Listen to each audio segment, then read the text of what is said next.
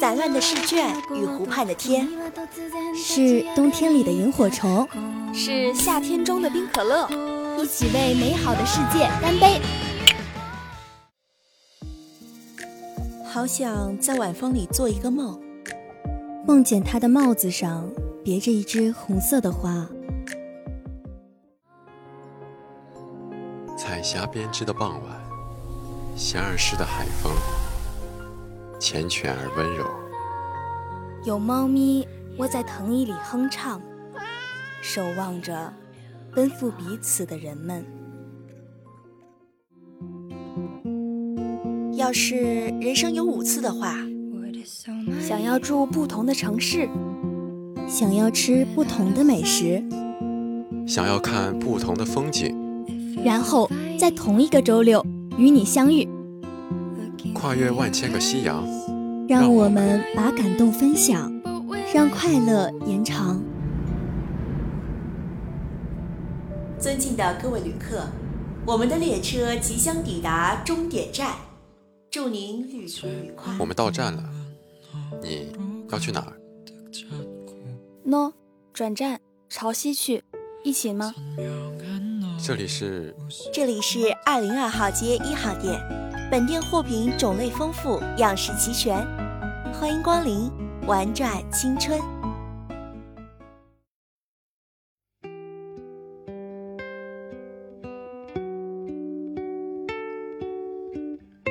山阴道小石桥，芦苇疯长的湖边，那湖宽广的一眼望不到边际，像海一样。临近日暮时分，太阳已然开始下沉。光线从明亮变为橙黄的暖光。桥不长，布满无人打理的青苔。尽头有个女孩，白裙过膝，黑发不着任何修饰，赤脚坐着，不断拨拉着水面，看上去百无聊赖。回去吧。一个声音传来，四面八方的。雌雄莫辨。女孩朝四周看了看，没说话，低头继续拨拉水面。芦苇被风吹得簌簌响动，太阳光线透过毛茸茸的植物顶时隐时现。那白裙子被风撩拨得更欢快了，在风中翻飞鼓动。过了好一会儿，女生站起身。顺着石阶一路走向湖中，水面渐渐漫过他的脚踝、小腿，碰到裙边、大腿，到了腰间、胸口、脖子。他知道还剩一步。他把手臂张开，借着浮力，胳膊随着水波在面上晃动几下。夕阳已经完全落在湖面上。金灿灿的光照耀着万物，起了毛边，模糊的像是在梦里。湖面波光粼粼，女孩被镀上一层金边，黑色的长发在水中散开，像是种柔韧而顽强的水草在舞动。女孩最后看了一眼太阳，她的眸子透直视着他，朝前迈了一步。湖面鼓起一些小泡泡，憨态可掬，透着残忍的童真。阳光把它染成斑斓，但它们太脆弱了，碎无可奈何的一个个破掉。万物像是从没被触碰过一样，四下寂静。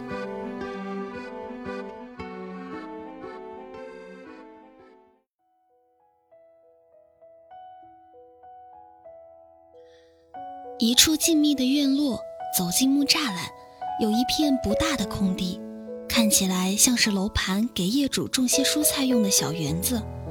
一个光秃秃的金属架子立着，枯死的老而干脆的藤爬在上面，风一吹，好像就随时会断裂。秋山落走进屋子，一个甚至不能称为简装过的毛坯房，但地板是许悠人喜欢的木质地板。这可不好打理，以后会很麻烦喽。许悠人看了他一眼，没说话，眼睛还是不自觉地朝里瞟去。但我直觉你很喜欢这里，所以我才选了这个房子。你看，视野真好。他转向客厅的落地窗，阳光透过没擦拭过的窗棂照进来，空气中的灰尘给光柱附上了一个形状。丁达尔效应下，光线如梦似幻。许悠然惬意地眯了眯眼，他喜欢的午后，慵懒的，透着阳光温暖味道的，每一秒的好日子都像是偷来的。我可了解你，知道你喜欢什么装修风格。一切包在我身上，等你准备好了，想好了。他顿了顿，自觉很坦诚，但其实脸有些红，不知是不是太阳照的。突然沉默，没再继续往下说。许悠人在园子里瞧来瞧去，只觉得哪里都很新奇。不知道这片花园里会种什么？我觉得这里适合种花。不要种菜。秋山洛不知道跑哪里去了，今天没有来。那边师傅，哎哎，慢点，这个挺不结实的。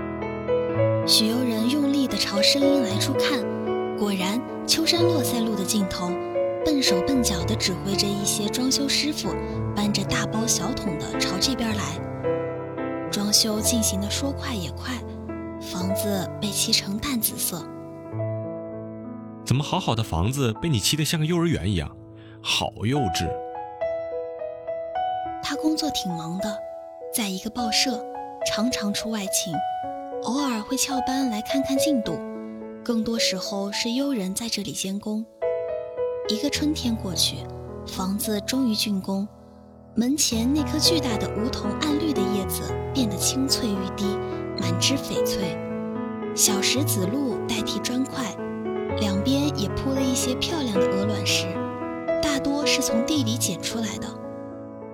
这里种山茶，这里种玫瑰，这里种两株向日葵。把花盆里你养了好久的那株绣球移过来，方便天天一起照料。这里种一丛薄荷，架子上弄一些葡萄藤爬上去，不错。他满意的对着园子指手画脚。仿佛花已经全部开在了眼前。过段时间有空办个乔迁宴吧，热闹一下，这里太安静了。许悠人看着秋山落对未来的大片幻想与展望，傻傻的站在园子中间，有点想笑，但他忍住了。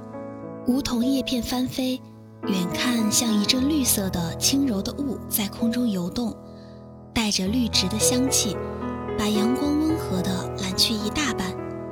天色晴朗的湛蓝，大朵的云浮在空中，被燥热的气流裹挟着几乎不动。许悠人被阳光晒得有点发烫，但他觉得很愉悦。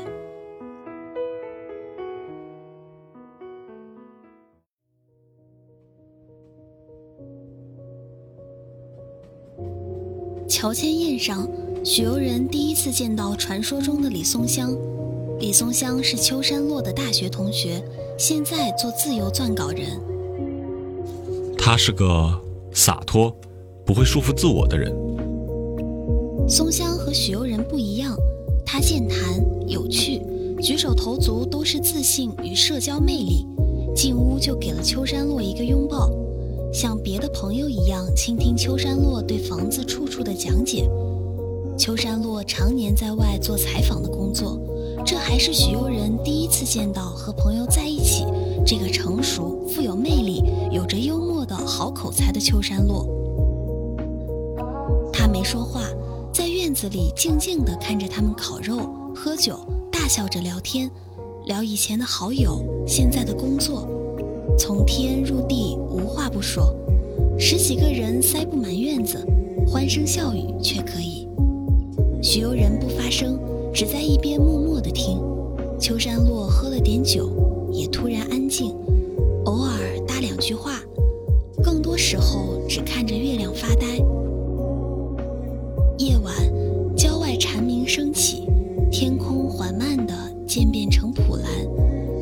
诡谲的像是逃出了宇宙。金黄的月亮攀上梧桐枝头。真圆，今天是十五吗？朋友们喝得尽兴，都在房子里横七竖八的睡着了。秋山落一个人坐在小板凳上收拾残局，抬头看着月亮发呆时，身后传来松香的声音：“十六，今天的月亮确实很圆。”松香披着客厅的白色毛线毯，看起来暖融融的。秋山落盯了一会儿，低头继续收拾。悠人他，你还好吗？秋山落没接话茬，只是突然转头看向松香。月亮之所以这么亮，是靠反射太阳的光吧？你喝醉了，有什么我以后再跟你说吧。没喝醉。秋山落慢慢停下手里的活，眼中亮晶晶的。夜晚的凉风吹过来，松香瑟缩了一下。秋山落却笑了笑，闭上眼。风从他耳边温柔地刮过，薄荷长出一点嫩芽了，空气里好像已经有那股清凉而甜丝丝的香气。不管你要和我说什么，现在我好像都不适合听，抱歉。松香深深地看了他一会儿，倒是先笑出来，点点头。那祝你早日走出来。月亮不管亮与否都是月亮，即使没有太阳，它也不会消失的。秋山落再没抬头，只低头刷碗。松香又抬起头，月亮离枝头已然很远，他要努力扬起脖子才能直视它。它看起来好温和，疮疤和坑洼也毫无保留的清晰可见。夜凉如水，许悠人在院子的角落听了一会儿，闭上眼，轻轻地叹了口气。风吹起她的白色裙摆，秋山落像是感觉到什么，猛地朝这边望过来。他突然站起，想要朝这边走来。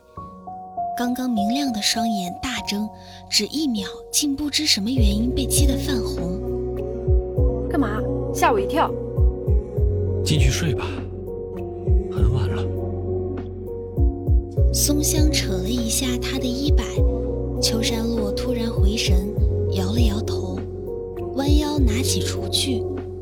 四下寂静无人。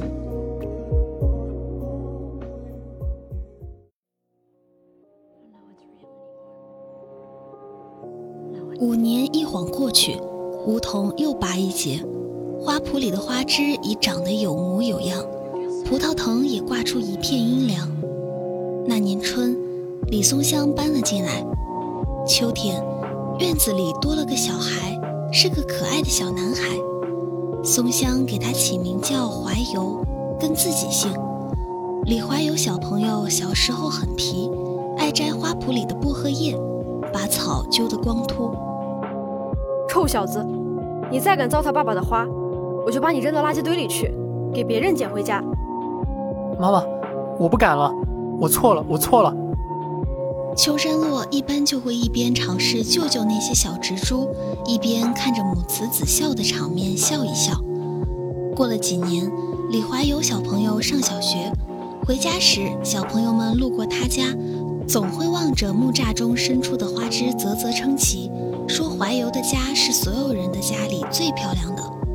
怀柔的班里有个小姑娘叫星星，长得很可爱。怀柔想给她送花，所以去问秋山落。秋山落听过，笑了很久，认真的为她摘了一朵花。我想送那个，不行吗？秋山落顺着小孩的手看过去，李怀柔指着怒放的玫瑰丛。此时，红色的玫瑰已经完全开放了。一朵一朵密密匝匝，秋山落刚浇了些水，防止花瓣被太阳烤得卷曲。现在每朵玫瑰都挂着水珠，柔嫩而娇媚。秋山落笑着叹气，摸摸小孩的头。仔仔，现在还不能给小姑娘送这花。他指了指自己放在李怀游胸口口袋里洁白无瑕的花朵。这个叫栀子，适合送给小朋友，他一定会喜欢哦。哦，那你种那些玫瑰干什么呢？秋山落愣了一下，思考了一会儿。我啊，我种它，送给我的爱人。那星星可不可以是我的爱人？我送他玫玫瑰。秋山落愣了一瞬，狠狠弹了一下小孩的脑袋。小屁孩，现在想这些是不是有点太早了？辉游，走啦，上学要迟到啦。哦，就来了。他直起身，看见门口站着个小姑娘，穿着和怀游一样的校服，头上扎了个可爱的丸子，别着粉嫩嫩的发卡。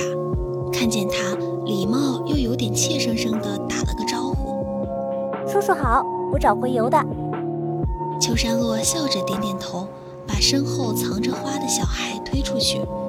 走得远了，他还听着自己小孩炫耀着手里的花。这个叫侄子，好怪，什么侄子舅舅的。但爸爸说，这个花是送给朋友的，很漂亮吧？小姑娘在儿子身边乖巧的点头，看着花朵的眼神都是惊艳和喜欢。朝阳在路尽头，霞光暖成色调，小孩的影子被拉得很长。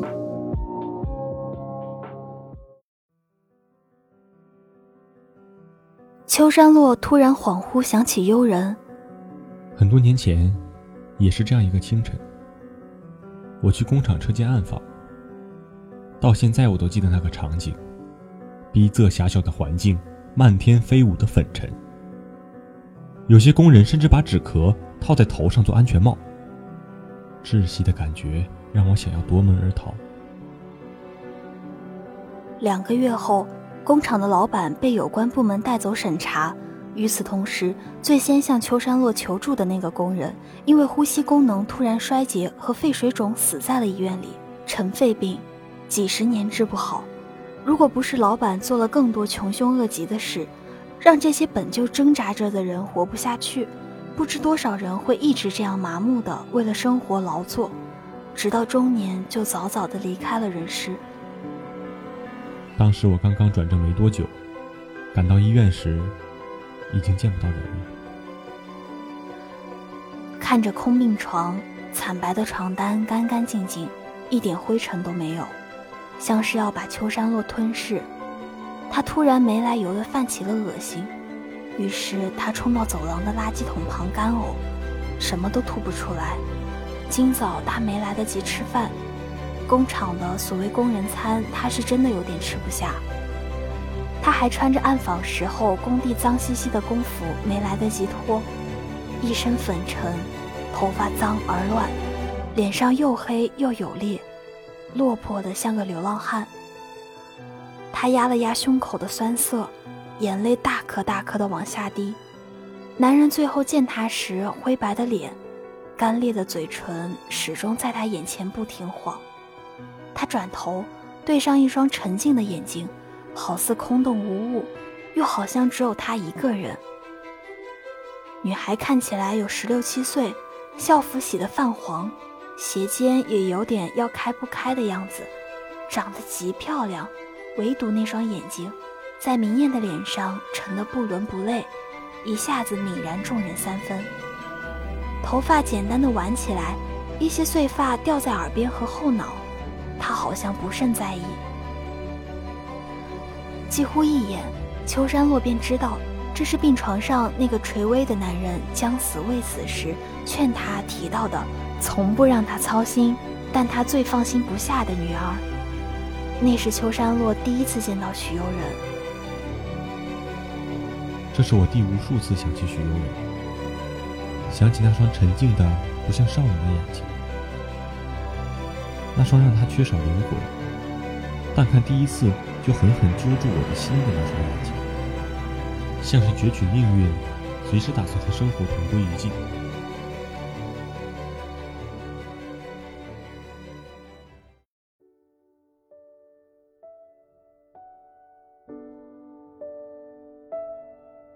许悠人努力够了够那片花丛，玫瑰馥郁的香气让他感觉很舒适。朝霞不出门，过了一会儿，天空落了些雨。秋山落很久没走出过这个院落了，他搬了一把藤椅放在伞下，坐着，雨淅淅沥沥的从伞沿滑下来，成一道雨帘。花园变了个样，在薄荷的香气里。花瓣和草叶被洗刷的发亮，秋山落看着那丛玫瑰，松香开门时看到的就是这样的场景。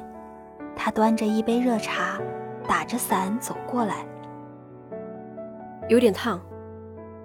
秋山落接过，笑着点了下头，觉得不好，又转头问了句：“你要坐会儿吗？”还有些工作要处理。你休息吧，好不容易休假了，放松一下。仔仔那天和我嘀咕说想去游乐园，但你不让他和我说。趁我休假，哪天带他去吧。好，别太惯着他了，一点点大的小孩，快无法无天了。他转身回房，肩上米黄的披肩流苏一晃一晃。松香真是个气质美人。做了妈妈之后，她比从前更温柔些，琴瑟和鸣，家庭美满。秋山落现在过得不错，这已经很好了。雨落在地上，砸出一个一个温柔的小坑。李怀游变成大小伙子了，上了大学，一年回来两次，偶尔也留在自己的城市打打工，到处旅游。秋山落一门心思侍弄那些花，邻居们有些眼馋那样的院子，也请他帮忙挑挑种种。梧桐已经参天一般高，弄堂长得好似没有尽头，家家户户的院墙里都开满了鲜花。夏日蝉鸣，冬日小雨，这里静谧的盛开，藏着不知多少与爱有关的秘密。可说，也无人问起。李怀游带着未婚妻回到巷子，在这里对他告白，全世界好像在他们面前绽开，他们热烈的年轻着。妻子爱穿白裙子，和李怀游一起回家去见秋山落和松香时，秋山落眯着眼，看见一个白裙子出现在院墙口。想了好一会儿，欣欣，欣欣没有想到他还认出了自己。秋山落倒是先点头，看着那个当时扬言要让欣欣做自己的爱人的小孩，真的带他回来见父母了，不由失笑。好小子，你比我们强。欣欣在从小羡慕喜欢的院子里，和未来的家人们吃了饭。欢声笑语溢出了院子，他们商量着婚期，话里话外都是希望。李怀游帮着妈妈去屋里洗碗，星星坐在凳子上，秋山落走到玫瑰花田边。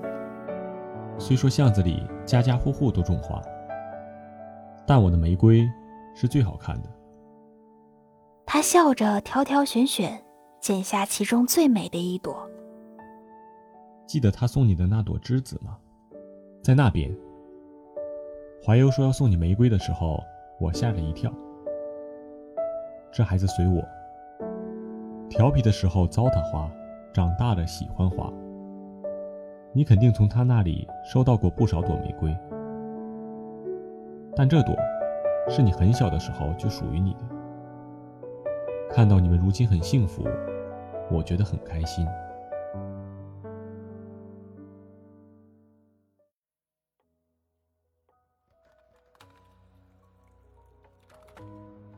日暮西沉，院子笼上昏黄的光，花田在自然光昏暗的投射下如梦似幻，不似实景。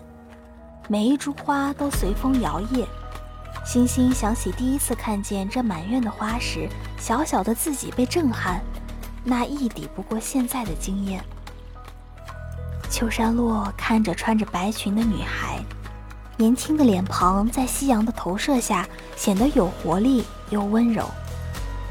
她还抱着那只血红的玫瑰在胸口，硬的裙子更洁白，花朵更娇嫩。他想了想，不打算说谎。因为我爱人说，这辈子太长太累了，下辈子他要变成一朵花，开在我的花园里，这样方便他找到我。他喜欢哪朵，就变成哪朵。我知道他在这里，就够了。风轻轻吹，葡萄藤轻轻晃动，暖黄的光从房里缓缓投射出来。松香和怀柔在里面低语说着些家常。许悠人在院子的那头，眼泪一颗颗掉了下来。镜头闪回之前的每一幕，踏进这个院子的那一刻起，每一分每一秒，秋山落的身边都没有许悠人。知道许悠人存在的，只有无意间遇见过许悠人的李松香。松香记得很久以前。秋山落还是个小记者，那个在办公室里除了他不敢靠近任何人的小姑娘。工厂的报道帮助秋山洛迅速的在报社获得稳定的地位。他在悠人成年前的最后一年多里，申请了对他的短期监护。二十八年前的六月十日，许悠人下落不明。与其说不知所踪，倒不如说。从来没有人关心他去了哪里。他消失后的一年内，只有我在一边寻找他，一边买下了这个房子。二十五年前的夏天，警察局告诉我，许悠人确认失踪，已经开始大范围排查。鉴于其失踪时精神状态尚不明确，但已经是有自主能力的成年人，因此没有办法将过多警力。投入该案。二十三年前，未婚先孕的松香走投无路，在一个雨夜敲响了秋山落的院门。秋山落说他洒脱，不被任何外物束缚。可世界上谁也逃不过被束缚的命运。他怀着李怀柔住进这里，办了个简单的婚礼，父母们毫不知情。李怀柔的父亲也没出现在他们的生活中。此后的这些年里，我侍弄着这些花，等许悠人回来看看。我希望许悠人会回来，但我其实知道，许悠人或许永远也不会回来了。他不知道的是，这些年许悠人都在院子的角落看着他，看着他的无言和怀念。看着他结婚生子，喜怒哀乐；看着他休息时就沉默着，整日的坐在藤椅上；看着院墙尽头的那道小门，他种下了满园玫瑰，疯长盖过那块石头。许是日子太难过，上天仿佛真的听见了他们诚心的恳求，又恍如梦境一般的，他不知爱人正在他手植的花园中。已长久地凝望他数十年光阴。他离世时坐在花园的藤条躺椅上，于是那朵玫瑰也随着长眠。早在一千多年前，韦应物便吟诵过的“空山松子落，门前梧桐已是华盖阴阴。”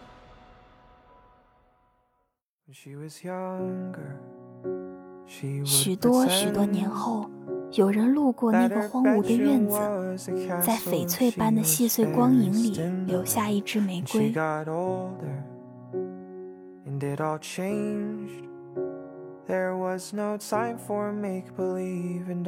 忘记是没有办法的，适应也需要很长的过程。但我们相遇过，这已经足够了。至于陪伴，至于重逢。人间没有那么多完美命题。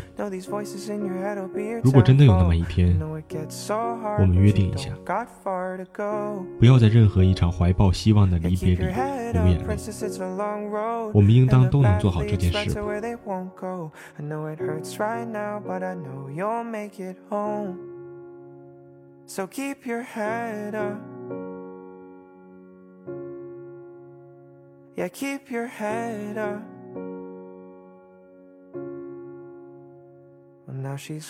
好啦，今天的玩转青春梧桐少到这里就全部结束了。播音：微微云、朝朝暮暮、小恐龙、面包塔可、寻徐剧、周周副使、Zoe、采编：面包塔可、金雾、凯文，携众监听共同感谢您的收听，我们下周同一时间再见。Cause all the dreams that she had turned out to be wrong. So keep your head up, princess, for your crown falls. Know these voices in your head'll be your downfall. I know it gets so hard, but you don't got far to go. Yeah, keep your head up, princess, it's a long road. And the path leads right to where they won't go. I know it hurts right now, but I know you'll make it home. So keep your head up. Yeah, keep your head up. One day you'll find your way back to the start. One day you'll live in your